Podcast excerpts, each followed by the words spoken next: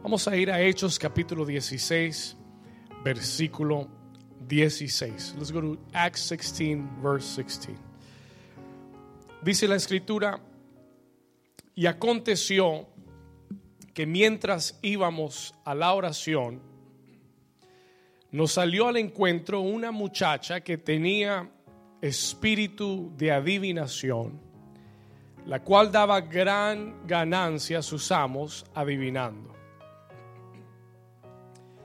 Y esta siguiendo a Pablo y a nosotros daba voces diciendo, estos hombres son siervos del Dios altísimo, quienes os anuncian el camino de salvación.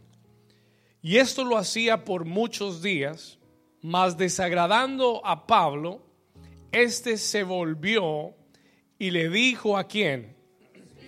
Al Espíritu, léalo conmigo, le dijo, te mando en el nombre de Jesucristo que salgas de ella. Y salió en aquella misma hora, pero viendo sus amos que había salido la esperanza de su ganancia, prendieron a Pablo y a Silas y los trajeron al foro ante las autoridades. Y presentándolos a los magistrados, dijeron, estos hombres, siendo judíos, alborotan nuestra ciudad y enseñan costumbres que no nos es lícito recibir ni hacer, pues somos romanos. Y se agolpó el pueblo contra ellos, y los magistrados, rasgándoles las ropas, ordenaron azotarles con varas. Y, y después de haberlos azotado, ¿cuánto? ¿Cuánto los azotaron? Los echaron en la cárcel, mandando al carcelero que los guardase con seguridad el cual recibido este mandato los metió en el calabozo de más adentro y les aseguró las manos y los pies en el cepo. Versículo 25, léalo conmigo, vamos a leer juntos, dice, pero a medianoche, orando, ¿qué hacían? Pablo y Silas, ¿qué hicieron? Cantaban himnos a Dios y los presos los oían. Y entonces, versículo 26, y entonces sobrevino de repente un gran terremoto de tal manera que los cimientos de la cárcel se qué. Y al instante, léalo fuerte, se abrieron todas las puertas y las cadenas de todos se soltaron. Y la iglesia dice, Amén y amén. Yo quiero que mires a tu vecino antes de sentarte. Mira dos personas, dos personas, y diles, desata tu alabanza. Mira a dos personas y dile, desata tu alabanza. Release your praise. Y puede tomar su asiento.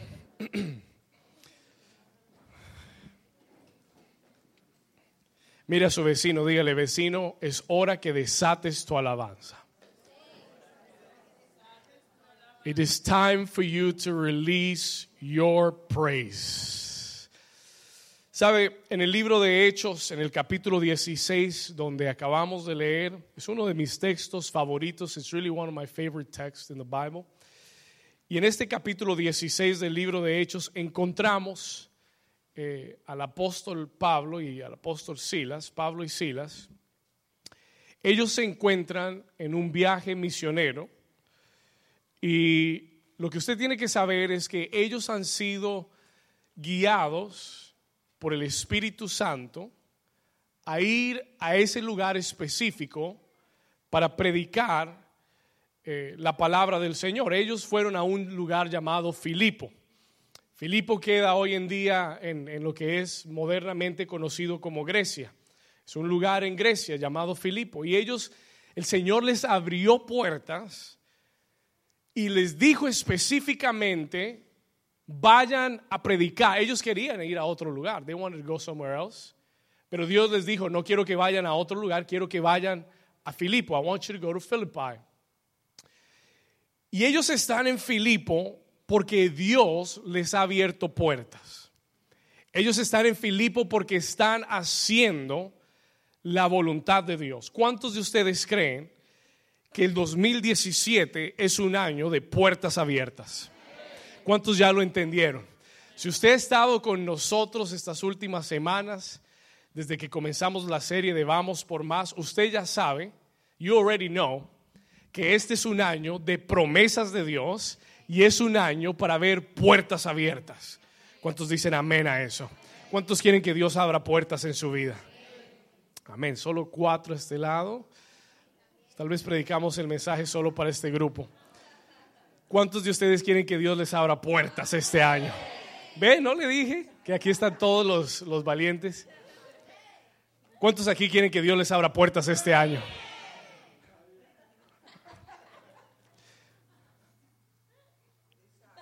¿Cuántos aquí quieren que Dios les abra puertas este año? Amén. Hay que tener ganas. Hay que tener ganas, hay que tener ganas para que Dios abra puertas. Eh, eh, Dios no tiene puertas automáticas. Que tú pisas y...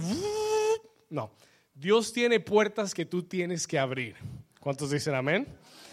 Y este es un año, Diego amigo, el 2017 es un año de puertas abiertas.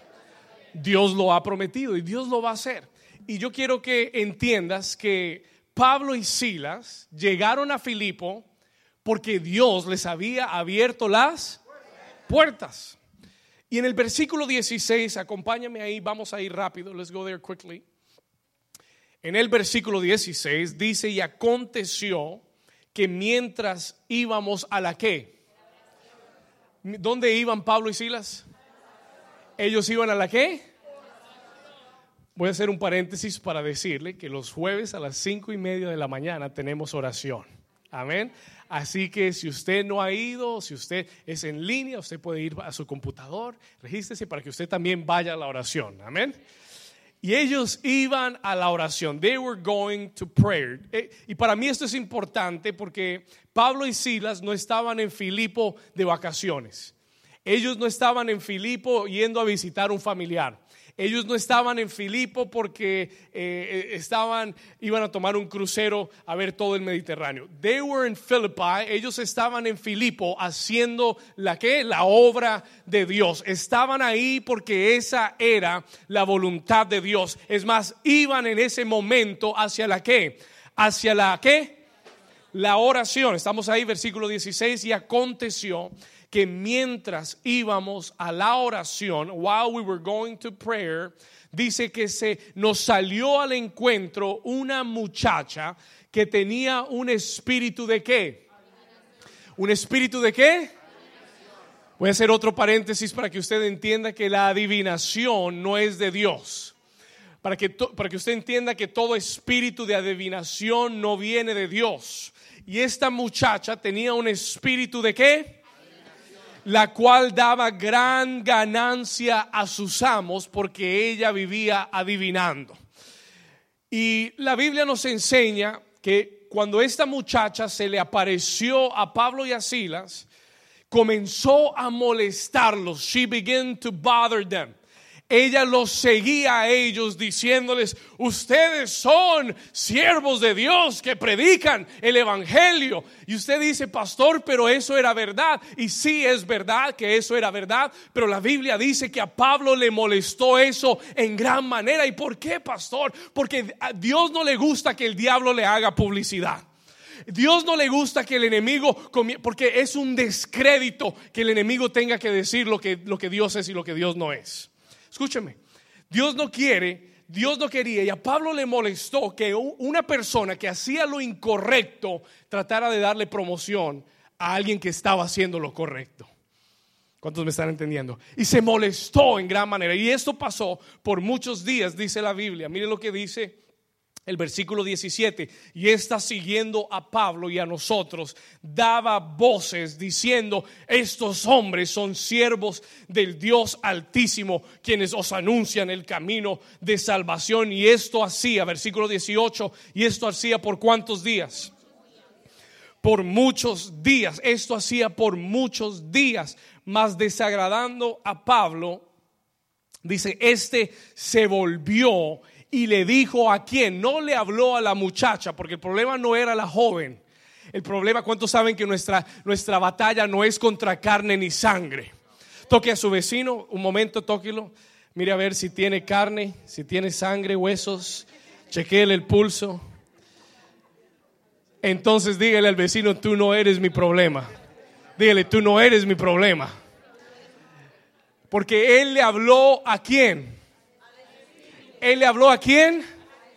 No le habló a la mujer, no le habló a la muchacha. Él le habló a quién. Y él le habló al espíritu. ¿Por qué? ¿Por qué le habló? Porque él estaba, eh, había sido molestado por ese espíritu. Porque ese espíritu, como, esta es una expresión colombiana, perdóneme si no se traduce bien, pero en Colombia decimos se la tenía montada. Eso quiere decir que le estaba sacando ya la paciencia, que estaba encima de él todo el tiempo. Y eso lo cansó, lo, lo, hartó. Él dijo, ya no estoy cansado de que este espíritu de adivinación me esté molestando. ¿Cuántos han tenido enemigos enviados por el Satanás, espíritus que te han estado molestando? Hay voces del enemigo que vienen a tu vida y comienzan a molestarte. Me encantó lo que compartía Mariana, porque es muy cierto. ¿Cuántas veces el enemigo no viene y, llega a tu mente y comienza a hablarte, a molestarte y comienza a decirte, ay, pero esa enfermedad te va a matar, eso es de muerte, mira a ver qué vas a hacer con tus hijos, mira a ver dónde vas a dejarlas. Yo he escuchado esas voces, I've heard those voices before. ¿Cuántos han tenido enemigos de, enviados por Satanás que los han molestado? Y que te dice tú no vas a prosperar, tú no vas a seguir adelante, todas las puertas están cerradas, por, qué le sirves a Dios? ¿Por qué haces? ¿Cuántos han oído esas voces? Pero ¿sabe lo que Pablo nos enseña? You know what Paul teaches us? Que cuando el enemigo venga a molestarte, tú tienes autoridad que Dios te ha dado. ¿Cuántos dicen amén? Tú eres un hijo y una hija de Dios. Tú no tienes que estar escuchando al enemigo todo el tiempo. Tú no tienes que aguantarte a Satanás, ni tienes que aguantarte a ningún demonio. Tú puedes mirar al espíritu demoníaco y decirle, te reprendo en el nombre de Jesús y te vas fuera ahora en el nombre de Jesús. ¿Cuántos están aquí? Vamos, diga, yo tengo autoridad en Cristo. Tú no tienes que ser una víctima. You don't have to be a victim. Si hay algo que me molesta, ¿cuántos quieren saber que él molesta al pastor? Si hay algo que me molesta es ver cristianos víctimas. To see Christians that are victims, que se sienten víctimas como que el diablo los tiene. Pero ¿por qué te sientes víctima cuando Jesús te hizo un vencedor? ¿Por qué tienes que andar con la cabeza abajo? ¿Por qué tienes que actuar como si estuvieras derrotado cuando ya Cristo murió en la cruz y derrotó a Satanás desde ahora hasta la eternidad? Lo único que tienes que hacer es aprender a pararte firme en la autoridad que ya Dios te dio y hablarle al espíritu inmundo y decirle te vas fuera en el nombre de Jesús. ¿Cuántos dicen amén? Pablo no, Pablo no jugó jueguitos con el espíritu de adivinación. Pablo no dijo, ay, bueno, no, no me molestes, no me molestes. Muchacha, vaya a hacer algo, vaya a barrer la casa. Él, no le dijo nada de eso. Él, miró al Espíritu y le dijo, mire lo que le dijo, te mando en el nombre de Jesucristo que salgas de ella. Y salió en esa misma hora. Porque, porque Satanás tiene que someterse a la autoridad de Dios. ¿Cuántos están acá? Y esa es la autoridad que tú tienes en Cristo. Vamos, levante su mano derecha y diga conmigo, gracias Señor porque yo tengo autoridad, porque soy un hijo, una hija de Dios y he vencido juntamente con Cristo. ¿Cuántos lo creen? Vamos a dar un aplauso fuerte a Jesús. Tú tienes autoridad. You have authority. Jesús dijo, estas señales seguirán a los que creen en mi nombre echarán fuera demonios. Así que si tú lo crees, tú puedes echar fuera todo demonio en el nombre de Jesús. Si tú crees en lo que Jesús dijo, tú puedes orar por los enfermos y sanarán. ¿Por qué, pastor? Porque Jesús lo dijo. Si tú lo crees, Dios te puede usar para hacerlo. No necesitas hacer una escuela teológica, no necesitas ir a un instituto bíblico, no necesitas un seminario, no necesitas eh, universidad cristiana, necesitas creer. Y si tú crees, Jesús dijo, a los que creen en mi nombre echarán fuera demonios. Y yo te lo estoy diciendo esta mañana, I'm telling you this morning, porque Dios no quiere que tú sigas siendo una víctima del enemigo. Porque Dios no quiere que tú sigas con la cabeza abajo diciendo, ay pastor, el enemigo me tiene arrinconado. ¿Y por qué te tiene arrinconado? Ay, no, pastor, es que estoy pasando una depresión. ¿Y por qué estás deprimido? Why are you depressed? Si ya Cristo venció, si ya eres más que vencedor. ¿Cuántos están aquí conmigo? Lo único que tienes que hacer es pararte con autoridad y con firmeza porque es que el enemigo sabe quién tiene autoridad y quién no tiene autoridad. Gabriel, you with me? El enemigo sabe quién tiene autoridad y quién no tiene autoridad. Y hubo un momento en el que algunos, algunos hombres comenzaron a ver cómo los apóstoles reprendían los demonios y ellos dijeron, ah, nosotros también podemos. Eso está fácil. Uno dice, te reprendo en el nombre de Jesús y ya pasa. Y entonces dice la Biblia que fueron a reprender unos demonios, esto está en el libro de Hechos, fueron a reprender unos demonios y le dijeron, te echamos fuera en el nombre del Jesús que predica Pablo. Y los demonios dijeron. Le dijeron, ¿qué? A Pablo conozco, a Jesús también, pero tú quién eres? Why? ¿Por qué? Porque no tenían autoridad. Y, Satanás sabe quién tiene autoridad y quién no tiene autoridad. Pero cuando tú te paras sabiendo la autoridad que tú tienes, tú puedes frenar a Satanás. Tú puedes frenar. Usted sabe, usted sabe que si usted sale de aquí hoy y usted va en su carro por la US One y se para un policía en la mitad de la calle y te hace así, ¿tú sabes lo que tú tienes que hacer? Escúcheme, el carro es más poderoso que el policía, porque ese carro puede arrollar al policía, pero el policía tiene... Ah, el policía tiene qué? Autoridad. Y cuando el policía con su autoridad hace así, no tiene que decir nada solamente tiene que levantar su mano y tiene que hacer así. Tú frenas y paras. ¿Por qué? Porque Él tiene. Y yo vine a decirte en esta mañana que Jesús vino a darte poder y... Y tú puedes decirle al diablo, te reprendo en el nombre de Jesús y te vas fuera ahora y el diablo se tiene que ir. ¿Cuántos dicen amén? Vamos, den un aplauso fuerte a Jesús.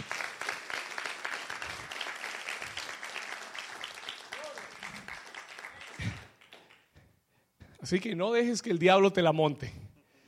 No dejes que el diablo te haga la vida imposible. Páralo en el nombre de Jesús. Stop him in the name of Jesus. Y dice la Biblia en el versículo 18 que después de que él reprendió al espíritu, dice que salió en aquella misma hora. Versículo 19. Pastor, ¿ya? Tremendo mensaje, terminó el mensaje. No, no. Ojalá hubiera terminado ahí. Here we go to the good part. Versículo 19. Pero viendo sus amos que había salido la esperanza de su ganancia, prendieron a Pablo y a Silas y los que y los trajeron al foro ante las autoridades. Escuche esto. Listen to what I want to tell you. Cuando el enemigo vio que Pablo echó fuera aquel demonio, cuando el enemigo vio, cuando el enemigo ve que tú te paras firme en tu autoridad, él no se va a quedar con los brazos cruzados. Ah, echó fuera mi demonio, entonces me voy tranquilo. Esto no es lo que la escritura nos enseña. This is not what the scripture tells us. La escritura nos enseña que cuando tú y yo aprendemos a tomar autoridad, cuando tú y yo aprendemos a pararnos firmes en Dios, el enemigo va a subir su nivel de ataque. He's going to increase his level of attack. Listen to me. Pastor, yo traté de tomar autoridad y, sentí la paz, pero es que a los tres días eh, llegó, llegó el jefe y, me echó. ¿Y sabes por qué el enemigo lo hace? You know why the enemy does it? Porque quiere intimidarte. Porque quiere atemorizarte. Porque Dios te da una victoria, te paras en autoridad y el enemigo se viene con todo lo que tiene. Porque Él no quiere que tú vivas con la autoridad de Dios. Él no quiere que tú camines en victoria. Él no, si el propósito del diablo es pararte de alcanzar la voluntad de Dios. Y si Satanás te ve caminando hacia la voluntad de Dios, no te sorprendas que se venga con todo contra tu vida. Porque desde el día que tú le entregaste tu vida a Jesús, te convertiste en un enemigo de Satanás. Desde el día que tú le dijiste, Señor Jesús, te entrego mi vida, voy a caminar contigo, comenzaron a llamarte todos los amiguitos que no te llamaban antes, comenzó a buscarte todo el que no te buscaba antes, comenzaron a invitarte donde no ibas antes. ¿Cuántos, cuántos están conmigo? ¿Por qué? Why? Porque el propósito de Satanás desde el día que caminase con Dios es que es sacarte del propósito de Dios. Él va a hacer todo lo que pueda para desviarte del camino. Él va a hacer todo lo que pueda para desanimarte. Porque es que tantos creyentes, porque es que tantas veces luchamos contra el desánimo. ¿Alguien aquí algún día se ha desanimado? Uh. Amén. ¿Por qué? El desánimo es un espíritu demoníaco enviado por Satanás. Porque cuando tú te desanimas, dejas de ir hacia lo que Dios tenía para ti. Ya no tienes ganas. Ay, no, el domingo, ay, no, qué pereza. Ay, no, no, no. El próximo domingo voy.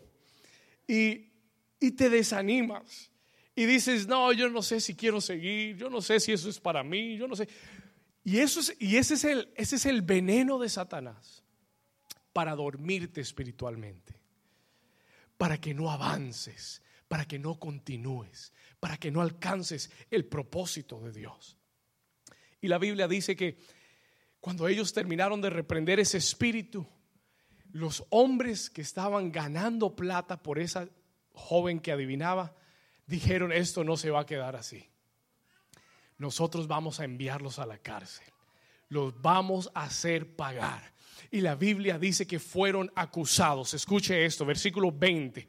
Y presentándolos a los magistrados dijeron, estos hombres siendo judíos alborotan nuestra ciudad y enseñan costumbres que no nos es lícito recibir ni hacer, pues somos romanos. Ellos fueron acusados injustamente.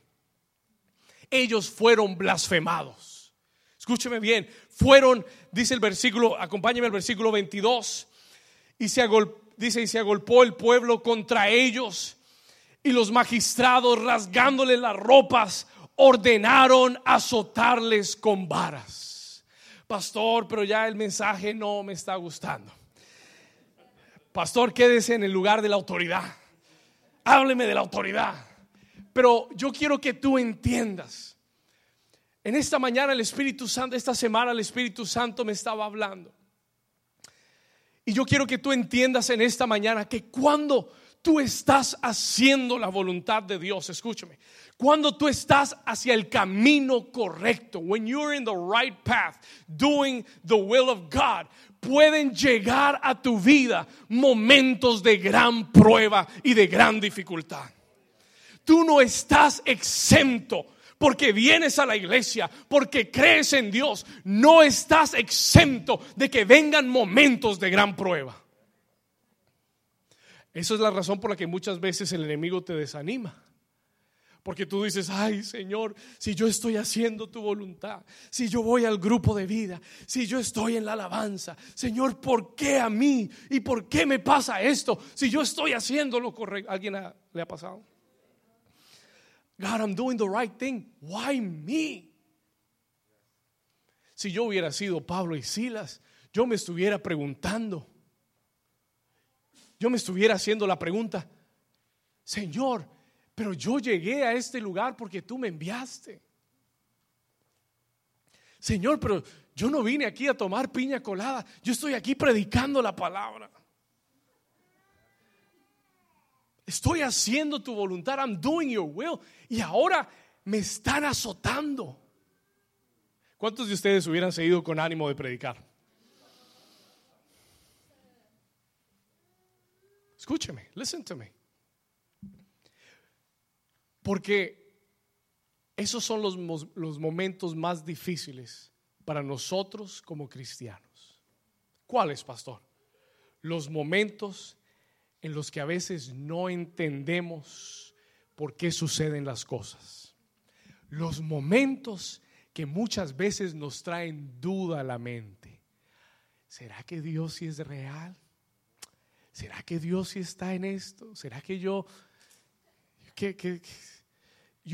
El diablo comienza a traer duda a tu mente y a tu corazón. El diablo comienza a reírse en tu cara y a decirte, ¿dónde está tu Dios? Ah, no que tú predicas con autoridad y que sacaste los demonios y ahora te están azotando. Where is your God? ¿Cuántos me están entendiendo? ¿Y por qué te está pasando esto? Why is this happening to you? Mira el otro que no sirve a Dios, mira, está contento, está, compró carro nuevo, casa nueva, y tú aquí azotado por el banco. ¿Cuántos dicen, ay, ay, ay? Azotado por las cuentas, azotado por la enfermedad, azotado por los problemas. Y el diablo se ríe en tu cara y te dice, ¿dónde está ese Dios que tú sirves? Where is the God that you serve? Y si Dios tiene un propósito, ¿por qué estás atrapado en esa cárcel? Y si Dios te hizo esa promesa, ¿por qué se te cerraron las puertas? Y ese es el momento donde tu fe es probada. Ah. Ese es el, listen to me carefully. Ese es el momento porque es que aquí, cuando estamos los domingos, es muy fácil decir, gloria a Dios, yo tengo fe, amén, voy a vencer, se mueve la montaña. Oh, oh, oh, la fe aquí vuela, aquí tú sales volando. El problema es el lunes en la mañana, cuando suena la alarma. El problema es cuando llegas al trabajo y tienes a ese, the coworker that you have, que es imposible. Eh, que, es duro, que es pesado, que te amarga el día con, con toda palabra que dice, con el jefe que tienes, que es imposible. El problema es cuando llegas y sales de acá y tu fe comienza a ser probada. Y yo quiero decirte algo esta mañana. Let me tell you something this morning.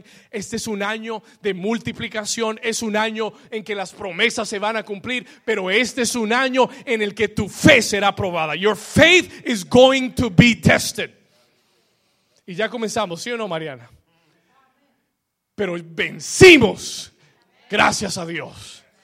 Pero es un momento, es un año donde tu fe va a ser probada. Y si no ha sido probada, amárrate el cinturón, ponte el cinturón de seguridad, porque va a ser probada. You are going to be tested. Your faith will be tested. Porque la fe que agrada a Dios debe ser probada. ¿Estamos acá? You want me to say that again? Se lo repito. La fe que agrada a Dios no es la fe que tú dices, sí, pastor, yo tengo fe, yo creo. No, no, no, eso es muy lindo y eso lo puede decir todo el mundo. Y todos aquí lo decimos, yo tengo fe, yo creo en Dios, pero ¿crees tú en Dios cuando te están azotando y estás en una cárcel encarcelado? Y yo sé de lo que estoy hablando. Yo sé lo que es servir a Dios con todo yendo en contra en tu vida. Yo sé lo que es tener que tu fe sea probada, siendo latigado, y mientras que tú dices, Señor, yo creo que sigo creyendo, creo que tal vez I think I still believe God. Yo he tenido momentos en que mi fe ha sido probada. He tenido muchos momentos ministerialmente, emocionalmente. He tenido financieramente momentos. Porque es que Dios prueba tu fe en, o, tu fe es probada en todas las áreas de tu vida, en every area of your life. Hace un año y medio pasé un, episodio en mi salud. Nunca había sufrido de nada, nunca me había roto un hueso, nunca, nunca, nunca he ido a un hospital por nada, por nada, por nada, por nada. Y hace un año y medio yo pensé que ya tenía la super fe. I thought I had super faith. Pero cuando el enemigo me atacó en la salud, me volví, me encogí. I shrunk. Me amedrentó. Nunca había pasado nada en mi salud. Estuve en hospital, estuve en emergencia, estuve haciéndome chequeos una y otra vez con síntomas. Estaba amedrentado. Y el Señor me dijo, esto no es nada más que una prueba de tu fe. Lo he pasado en mi vida emocional, lo he pasado en mi familia, lo he pasado en el ministerio. Pero quiero decirle que hoy estoy aquí parado para declarar que Dios es bueno, que su misericordia es eterna y que si tú perseveras vas a salir al otro lado. ¿Cuántos dicen amén? Vamos a dar un aplauso fuerte a Jesús. Pablo decía, atribulados pero no derrotados. Oh, Pablo decía, puedo estar, puedo estar atribulado, pero no estoy derrotado. Puede que me estén probando por todos los lados, pero sigo hacia adelante. Mi fe está en Cristo, en la roca eterna, inconmovible. Él no cambia. Él es el mismo ayer, hoy y por los siglos de los siglos. Pregúntele a tu vecino, tócale y dile, vecino, ¿en dónde está tu fe? Dile, ¿en quién está puesta tu fe? Y me encanta que digas que tienes fe, pero viene el día en que tu fe es probada. Y ahí es el lugar donde tú vas a verdaderamente decir si tienes fe o no. La fe no es una cuestión de palabras, es una cuestión de acciones. It's not about words, it's about actions.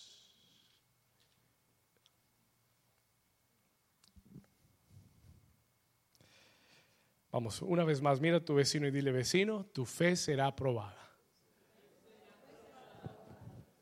Your faith, si ya no ha sido probada, va a ser probada. Y si ya fue probada, va a ser vuelta a probar. Pero hoy tengo buenas noticias. ¿Cuántos les gustan las buenas noticias? How many of you like good news? A ver, por eso es que todos ven Telemundo, le gustan las malas noticias.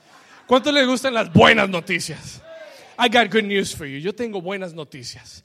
Si tu fe está siendo probada, si tú dices, pastor, mi fe está siendo probada, my faith is being tested. La fe y la paciencia, pastor. Si tu fe está siendo probada, escuche esto.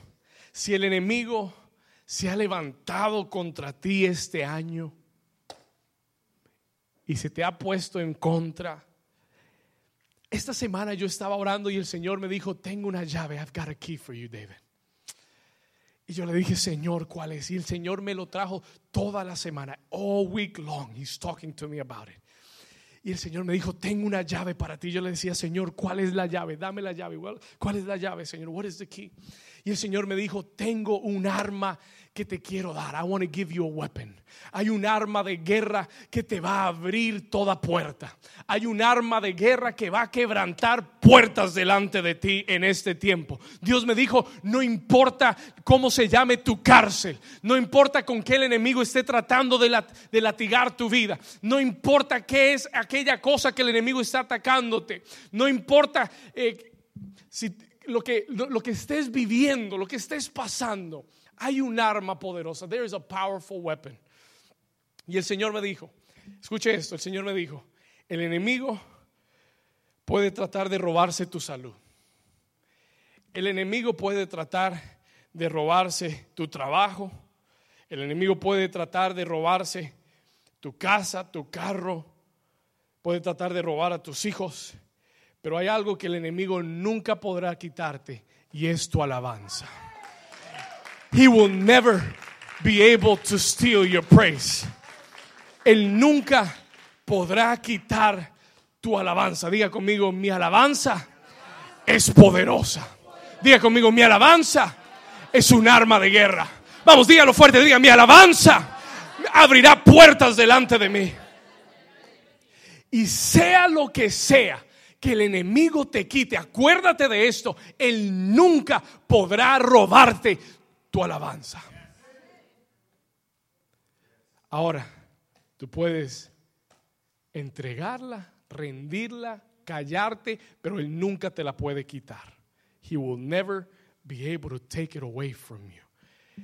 Y el Señor me dijo, desata tu alabanza, release your praise.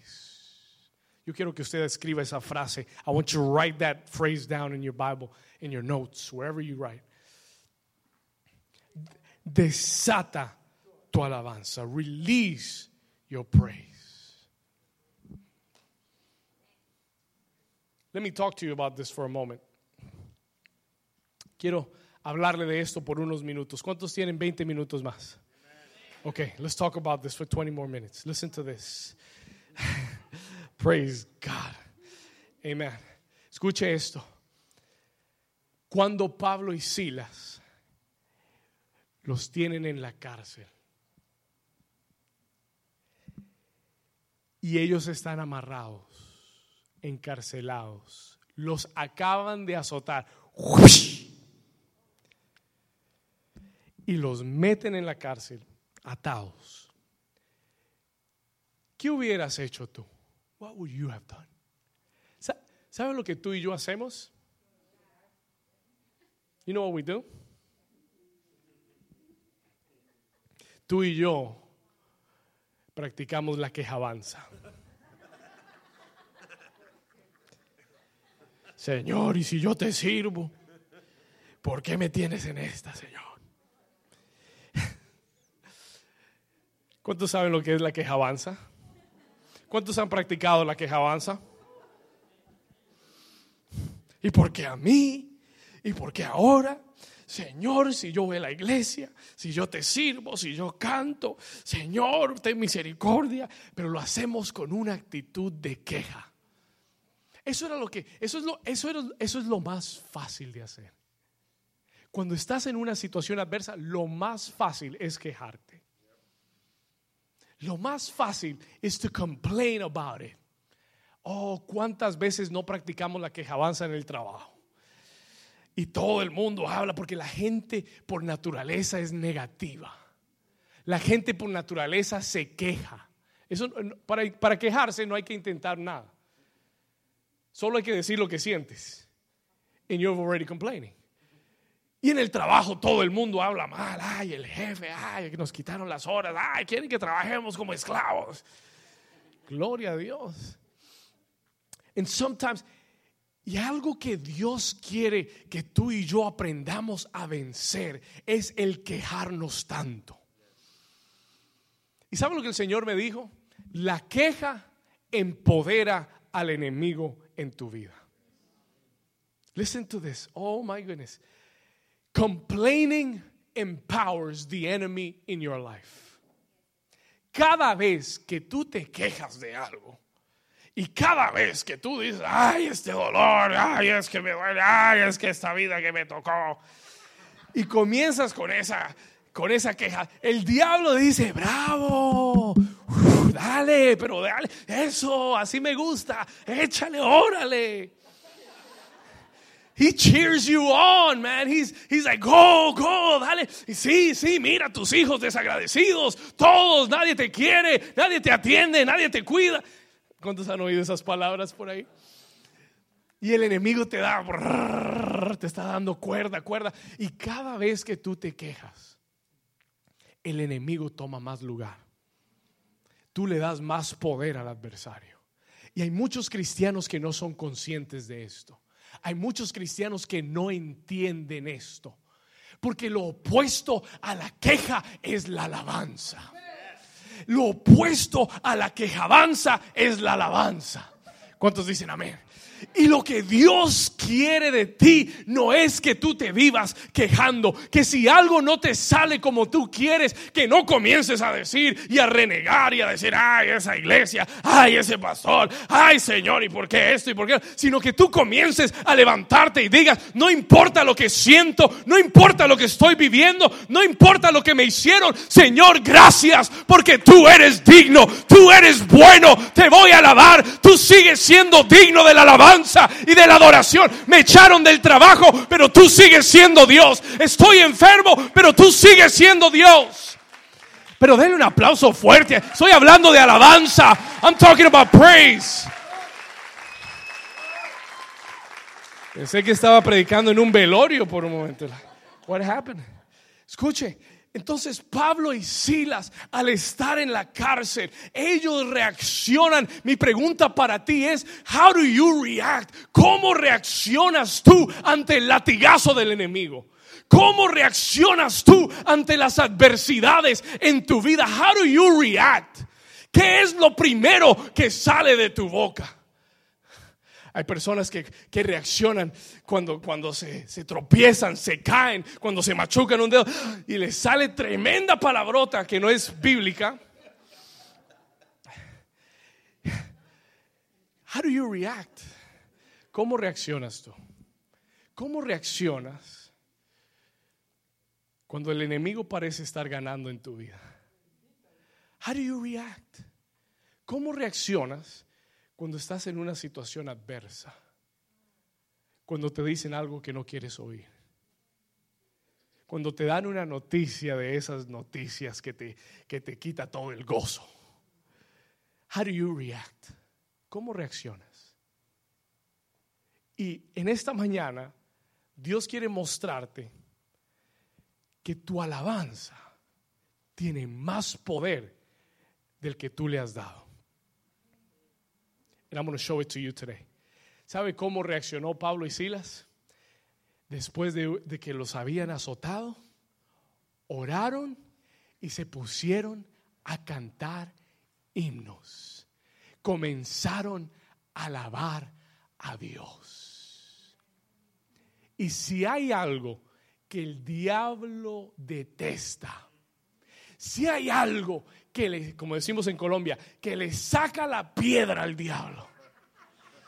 Si hay algo que el diablo no resiste, es que tú estés en la cárcel, en una aflicción, azotado, y levantes tus manos al cielo y digas, gracias Señor, porque tú eres bueno y esto también pasará. ¿Cuántos dicen gloria a Dios? Y el enemigo se te queda mirando. ¿Y este qué bicho le pegó? ¿Le picó? El diablo te queda mirando y dice, para eso no fue que yo le envié el latigazo. Para eso no fue que yo le envié el azote. Yo quería que él reaccionara todo lo contrario, pero si eso te inspira a ti a alabar a Dios más fuerte, con más ganas, con más ímpetu, el diablo se va a quedar loquito dando vueltas. He's not going to understand what you're doing. ¿Cuántos me están entendiendo? Escúcheme bien. Pablo y Silas, ¿cuántos están recibiendo algo? God is giving you some keys today. Dios te está dando, saque el llavero y mete esta llave en su llavero. Put this key in, in, in your keychain. Y llévesela toda esta semana, porque esta llave te va a abrir puertas. It's going to open doors before you. Se lo estoy diciendo en el nombre de Jesús. Esta llave de alabanza te va a abrir puertas que el enemigo ha tratado de cerrarte. ¿Cuántos están aquí? ¿Cuántos me están oyendo? Esta llave, this key, I'm telling you, I didn't know what to preach this week. Yo no sabía qué iba a predicar. Yo iba a invitar a alguien hoy. Yo dije, Señor, yo no sé qué voy a predicar. Y el Señor me dijo, David, vas a darles la llave que te estoy dando. Es la llave de la alabanza que va a abrir puertas esta semana para tu vida. This week is going to open doors in your life. Porque vas a cambiar tu actitud. Porque vas a cambiar tu, tu forma de reaccionar. Dios quiere levantar aquí una iglesia que sepa alabar a Dios que tú no vengas aquí porque hoy, hoy no levanto las manos, pastor, porque hoy, no me, hoy tengo la depresión encima, pastor. Hoy no, hoy no puedo cantar. Usted no sabe lo que me pasó esta semana, pastor. esa no es la alabanza que Dios quiere. La alabanza que Dios quiere es incondicional. ¿Cuántos dicen amén? Escúcheme bien, vamos a llegar. We're to get there. Dios me dijo, quiero que entiendas que hay una clave, que hay una llave en tu alabanza que va a abrirte puertas, que va a traer victoria a tu, a tu vida. Y Pablo las conocía. Paul knew that there was a key. Y por eso al estar en una cárcel, él usó la llave que Dios le había dado. Él no se quedó callado, él no comenzó a quejarse, él comenzó a orar y a alabar al Señor. Y la Biblia dice que no alabó así, mi Dios es grande, mi Dios es fuerte. Porque la Biblia dice, the Bible says, en el versículo ¿Dónde vamos? En el versículo 25 dice que a medianoche orando Pablo y Silas cantaban himnos a Dios y ellos estaban en el calabozo más profundo, pero desde el calabozo más profundo dice que los presos los oían porque ellos cantaban con gran y fuerte voz, aunque estaban adoloridos, aunque estaban abatidos, pero cantaban con todo el corazón.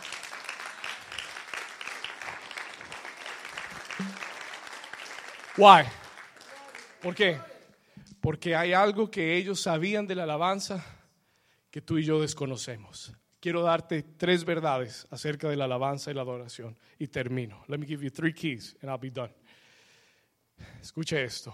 ¿Por qué, pastor? Pablo y Silas comenzaron a adorar al Señor después de estar, después de que los habían azotado. Why? Why? Y, y note lo que dice aquí. ¿Sabe, ¿Sabe cuándo ellos ¿Sabe lo que dice? Pongan atención a esto. ¿sabe lo que el Señor me dijo? Lo que haces es importante, pero cuando lo haces es más importante. Escucha esto. Lo que haces es importante, la alabanza es importante, pero ¿sabe qué es lo que toca a Dios? Es cuando lo haces. What do you mean? Mire que el texto comienza diciendo, pero a media noche, cuando la noche está en el medio, cuando está más oscuro en tu vida, cuando no tienes una sola razón por qué levantar tus manos, cuando no tienes ánimo de nada, cuando todo parece cerrado e imposible. Ahí es donde tu alabanza cobra más poder. Mm. Ah, porque es que cuando te llegan los, el, tax return, gloria a Dios. No, pastor, vamos a alabar al Señor. Gloria a Dios. Pastor, Dios es bueno aleluya, me dieron el doble, gloria vamos a alabar al Señor. Y ahí sí cantas con todo el corazón y brincas, ese día brincaste, ese día hiciste de todo, hiciste vueltas. Y eso es fácil. Es fácil alabar a Dios cuando te llegan buenas noticias. Oh, te dieron el trabajo, gloria. Uy, comienzas, pones el CD y comienzas a alabar y comienzas a glorificar. Y no, no, eh, beautiful, amen. Y eso es bueno. Gloria a Dios.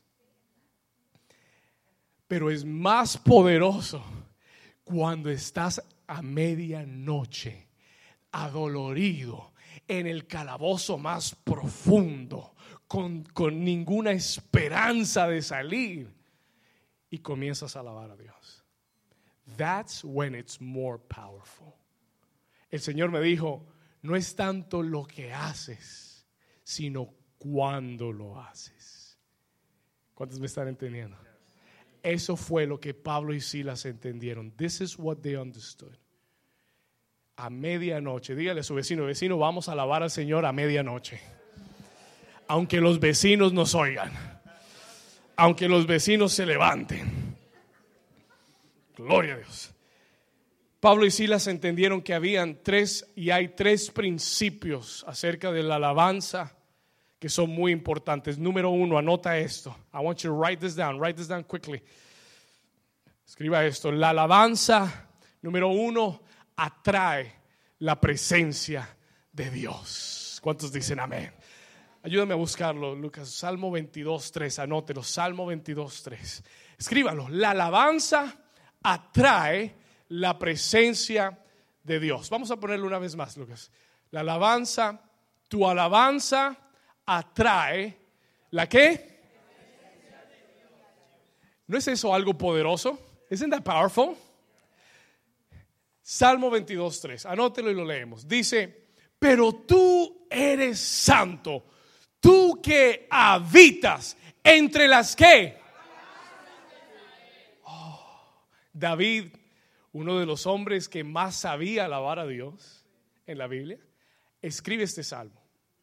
Y él dice, Señor, tú eres santo.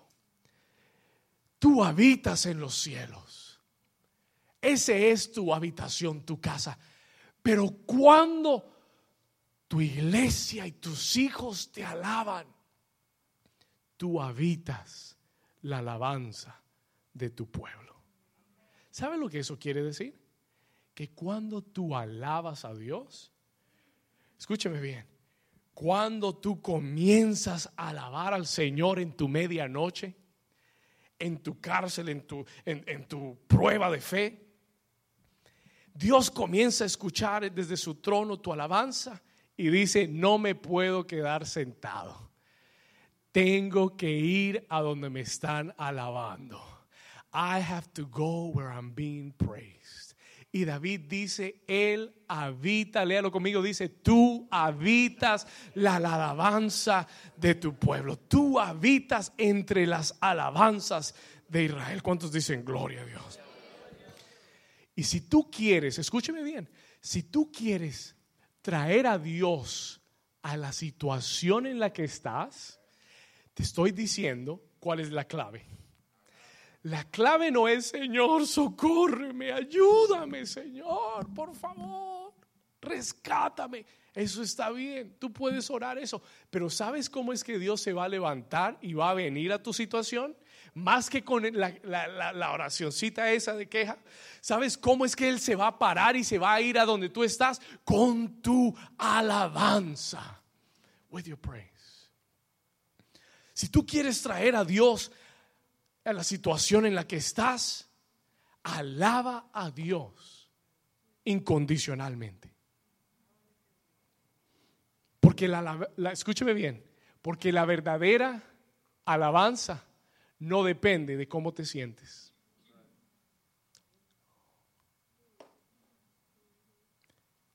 Listen to this.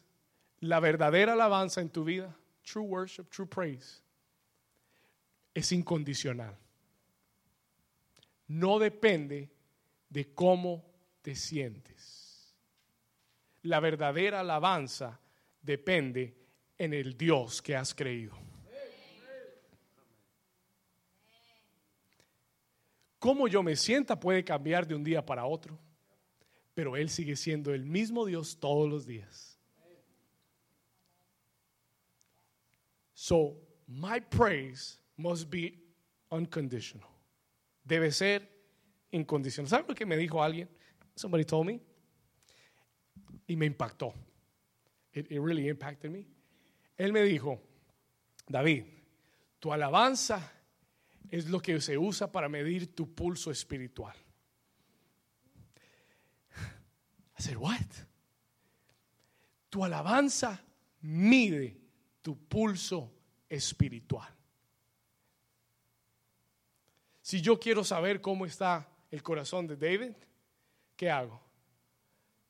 Comienzo a tomar su pulso. Pum, pum, pum, pum. ¿Estás bien? ¿Estás vivo? Y si tú quieres medir la vida de un creyente, entonces tómale el pulso en su alabanza. ¿Cómo está tu alabanza? ¿Cómo está tu alabanza? Let me see.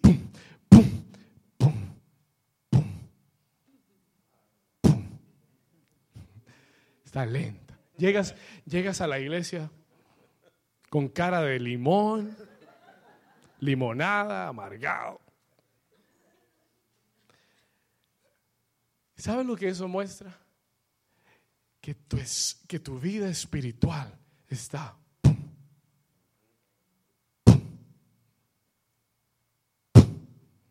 porque tu alabanza es la medida de tu pulso espiritual.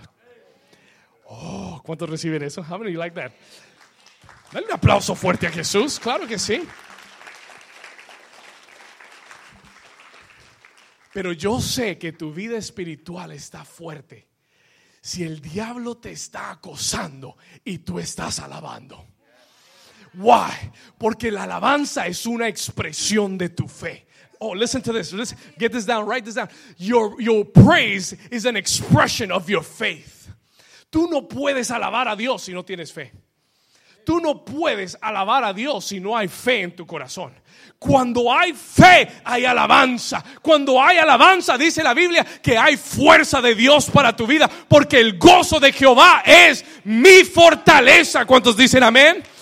Cuando tú alabas, cuando tú alabas a Dios, hay un gozo sobrenatural que comienza a trabajar dentro de ti y el gozo del Señor en ti es su fortaleza para tu vida. Así que cuando tú alabas al Señor, cuando levantas tus manos, por eso es bueno levantar. Ahorita le voy a explicar lo que es levantar las manos. Pero cuando tú alabas a Dios y levantas tus manos y tu corazón se rinde y tu boca se abre, Dios dice, voy a descender para fortalecer, para levantar, para animar a mi iglesia, para que siga hacia adelante. Diga conmigo, mi alabanza atrae la presencia de Dios. ¿Quieres llevar la presencia de Dios a tu casa? Alaba en tu casa. Ten un servicio de alabanza en tu casa. ¿Quieres llevar la presencia de Dios a tu trabajo? Alaba en tu trabajo. Alaba en el carro. Alaba donde te encuentres. Si estás lavando la ropa, alaba a Dios también. ¿Cuántos dicen gloria a Dios? Wherever you go, wherever you go, your praise brings the presence of God.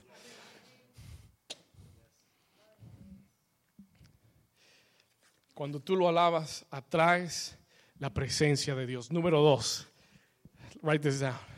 This is awesome. I like this. I could preach this. Número dos, la alabanza, tu alabanza, escriba esto, tu alabanza detiene al enemigo. Come on, write this down. Ooh, I like this one. Vamos, escríbalo, escríbalo, escríbalo. Esto le va a encantar. This, you're going to love this. ¿Cuántos están recibiendo algo? Eh? Vamos a seguir. ¿Tu alabanza qué hace? Dile a su vecino, vecino, te conviene alabar a Dios. Te conviene alabar a Dios. Porque tu alabanza, ¿qué hace? Salmo 8, versículo 2. Let's go there. Psalms 8, verse 2. Oh, me encanta. Escuche esto, léalo conmigo. Mire lo que dice. De la boca de los niños y de los que maman fundaste la qué? Uh, time out, time out, time out, time out, Listen to this. Jesús usó este versículo. Jesus used this verse.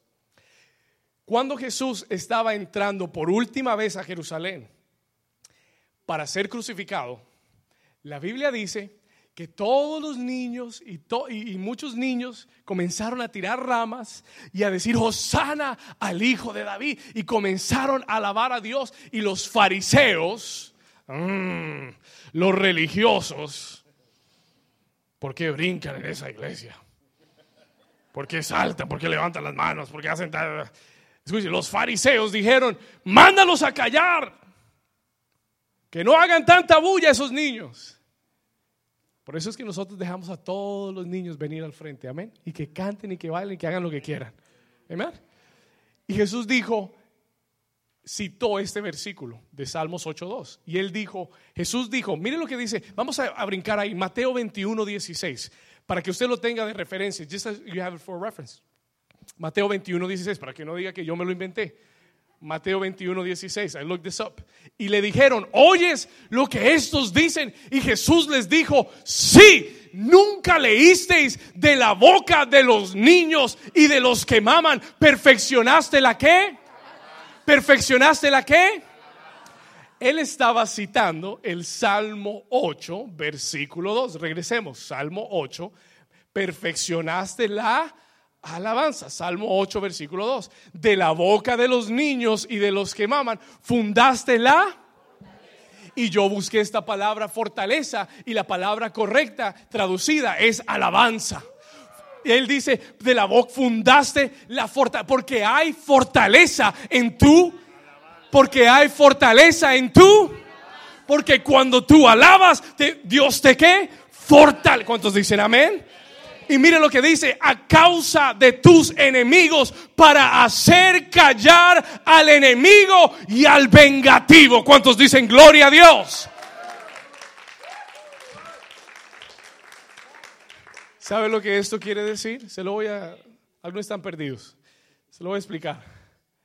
Esto quiere decir que cuando tú alabas a Dios, Dios te da fortaleza, Dios te levanta y no solamente te levanta, sino que hace callar al enemigo. Oh, pastor, entonces cuando yo alabo a Dios, la boca del diablo se cierra. Amén, la boca del diablo se cierra. Cuando yo alabo a Dios, el enemigo se detiene. Amén, el, el enemigo se detiene completamente. ¿Cuántos me están entendiendo? Diga conmigo, mi alabanza detiene al enemigo. Por eso te conviene alabar a Dios. Oh, listen to this, escuche esto. Cuando el enemigo venga a tu vida y tú quieras callarlo, alaba a Dios. Cuando el enemigo venga a tu vida a traerte preocupación, a traerte angustia, a traerte afanes. Anote este versículo, Filipenses 4, versículos 6 y 7. Philippians 4, verse 6 and 7. Vamos a ir rápido. Filipenses 4, 6. Mire lo que dice Pablo. ¿Se acuerda dónde fue que Pablo lo arrestaron? ¿Se acuerda dónde fue que a Pablo lo arrestaron? ¿Se acuerda dónde fue que lo, azotaron? ¿Sabe a quién le escribe esta carta? Y mire lo que él les dice. Look at what he tells them. Mire lo que él les dice. Cuando los tengan, cuando estén, cuando estén afanados, porque estén en una cárcel, azotados. Mire lo que dice. No se quejen. Escuche, no se quejen.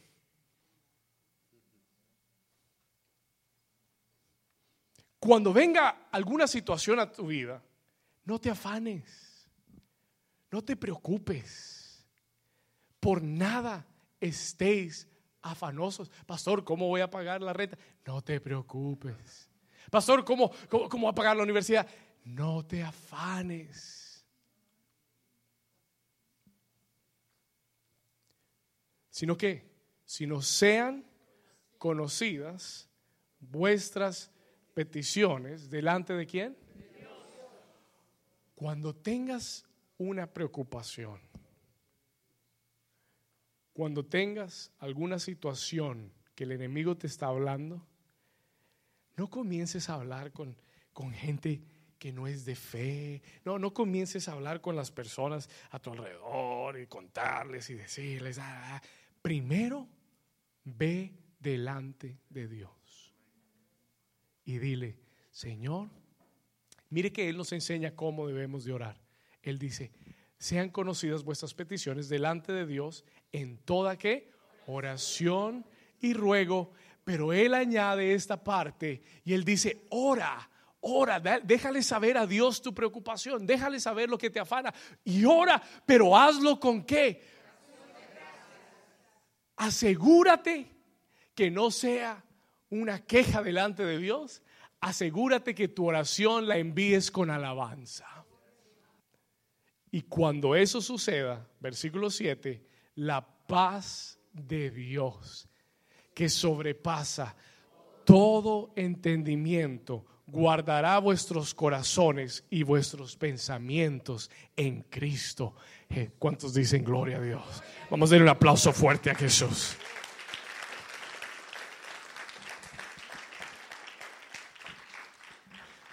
Señor, yo sé que las puertas están cerradas, pero te doy gracias porque yo sé que están a punto de abrirse.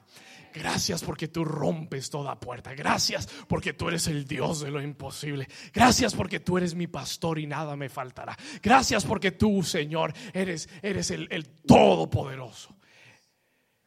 Envía tu oración con alabanza. Envía tu oración con acción de gracias. Y la paz de Dios va a llenar tu mente y tu corazón. Y el enemigo se le va a callar la boca. Te va a quedar mirando con la boca cerrada. Porque no puede decirte nada más cuando tú alabas a Dios. ¿Cuántos dicen amén? Muy bien, número tres. Let's go there. Y vamos a terminar acá. Número tres. Escriba esto. La alabanza abre las puertas cerradas. Oh, get ready for this. Prepárate para lo que te voy a decir. Anote esto. La alabanza, ¿qué hace? Abre. Pastor, mi alabanza abre puertas. Más de lo que tú piensas. La alabanza es una llave que abre puertas.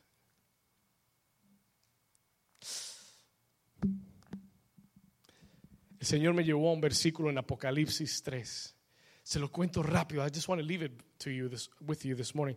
Anótelo, Apocalipsis 3, 7 y 8. Listen to this verse, escucha este versículo. Escribe al ángel de la iglesia en Filadelfia. Esto dice el santo, el verdadero, el que tiene la qué? ¿Y sabe lo que el Espíritu Santo me dijo? Me dijo, ¿sabes cuál es la llave de David? Yo le dije, ¿cuál? La alabanza. Oh, porque David era en la Biblia el hombre que más alababa a Dios. Y el Señor me dijo, cuando yo dije esto en Apocalipsis y dije el que tiene la llave de David, me refería al que tiene la llave de la alabanza. Y escuche lo que él dice del que tiene la llave de la alabanza. Look what he says. El que tiene la llave de la alabanza, el que abre y ninguno cierra. Y cierra y ninguno Versículo 8, léalo. Yo, yo conozco tus obras. He aquí he puesto delante de ti una que, una puerta. ¿Cómo está? Abierta. Diga conmigo, hoy Dios está abriendo una puerta delante de mí a través de mi alabanza. Ahora dale un grito de alabanza al Señor la cual nadie puede cerrar, porque aunque tienes poca fuerza, has guardado mi palabra y no has negado mi nombre. Pero el Señor dice, hay una llave que se llama la llave de David y es la llave de la alabanza y esa llave abre puertas que ninguno puede cerrar. Y la Biblia dice en Hechos 16 que cuando Pablo y Silas comenzaron a alabar a Dios. When they began to praise God. Vamos a Hechos 16. Versículo, regresemos ahí. Hechos 16, versículo 26. 25, let's go to 25. Vamos a terminar. Pero a medianoche, escuche esto, orando Pablo y Silas, they were praying. Pero ¿qué hacían cuando oraban? Cantaban himnos a Dios de tal manera que los presos los oían. Versículo 26. Entonces sobrevino. ¿Cómo vino? De repente, un gran terremoto. Dice que comenzó a sacudir de tal manera que, que los cimientos de la cárcel se qué. Y al instante, ¿qué sucedió? ¿Cuántas puertas? No solo las puertas de ellos, todas las puertas se comenzaron a abrir. Pero ¿por qué se abrieron las puertas? Porque ellos desataron su... El Señor me dijo esta semana, New Season necesita la llave de David. You need the key of David. Dios quiere que tu nivel de alabanza crezca. Dios quiere que tu nivel de porque tu nivel de alabanza está está relacionado con tu nivel de fe. Dios quiere elevar la alabanza de esta iglesia. Dios quiere que cuando la gente piense en New Season, digan, wow, esa es una iglesia que alaba a Dios. Ahí se alaba hasta que las puertas se abren. Ahí se alaba hasta que las cadenas se caen. Ahí se alaban hasta que todas las puertas se abren en el nombre de Jesús. ¿Cuántos dicen amén? ¿Dónde está la iglesia que alaba al Señor? Vamos a dar un aplauso fuerte a Jesús. Vamos, alaba a Dios con tus, con tus palmas, con tu aplauso. Dile gracias, Padre. I love you, Daddy. Thank you, Jesus. Thank you for you are good. Come on. Come on, come on, come on, come on, come on. Comienza a alabar a Dios, comienza a alabar a Dios. Aplaude fuerte, alaba a Dios, alaba a Dios. Worship, praise God, praise God. Si no tienes trabajo, alaba a Dios. Oh, si el doctor te ha dicho algo, alaba a Dios. Tu alabanza abre las puertas. Your praise opens the doors. Dale un grito de victoria. Vamos, aplaude, aplaude, aplaude, aplaude, aplaude, aplaude. Dios está diciendo, hoy voy a abrir puertas en tu familia, voy a abrir puertas con tus seres queridos, voy a abrir puertas en tus finanzas. Vamos, aplaude más fuerte, más fuerte, más fuerte, más fuerte. Aplaude, aplaude, aplaude, aplaude, aplaude. Dale un grito de victoria. Sigue aplaudiendo fuerte, sigue aplaudiendo fuerte. ¡Woo! ¡Woo! Vamos, las puertas de la corte se abren. Las puertas de toda, todo caso legal se abre ahora en el nombre de Jesús. Vamos, toda enfermedad se va ahora en el nombre de Jesús. Alaba a Dios, alaba a Dios. Praise God. Come on, praise God. Vamos, diga conmigo, aleluya. Grita, aleluya. Vamos, grita, aleluya. Grita gloria a Dios. Una vez más, gloria a Dios. Sigue aplaudiendo fuerte, fuerte, fuerte a Jesús. Tu jefe no va a abrir las puertas. El doctor no va a abrir las puertas. Dios va a abrir las puertas. Dios va a abrir las puertas. Dios va a abrir las puertas. I want God to open the door.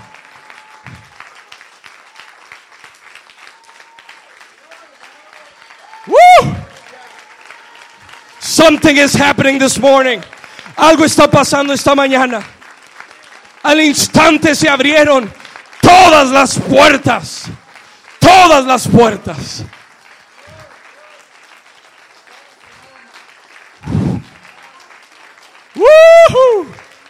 Dios desciende en la alabanza de su pueblo. El enemigo se detiene cuando tú lo alabas a Dios. El enemigo se le calla la boca cuando tú alabas a Dios. Si estás en problemas, alaba a Dios. Si estás en dificultad, alaba a Dios. Si el enemigo te ha estado atacando, alaba a Dios. Vamos, abre tu boca y alaba a Dios. Praise God. Praise God. Grita conmigo, aleluya. Más fuerte di aleluya. Más fuerte di gloria a Dios. Di gloria a Dios.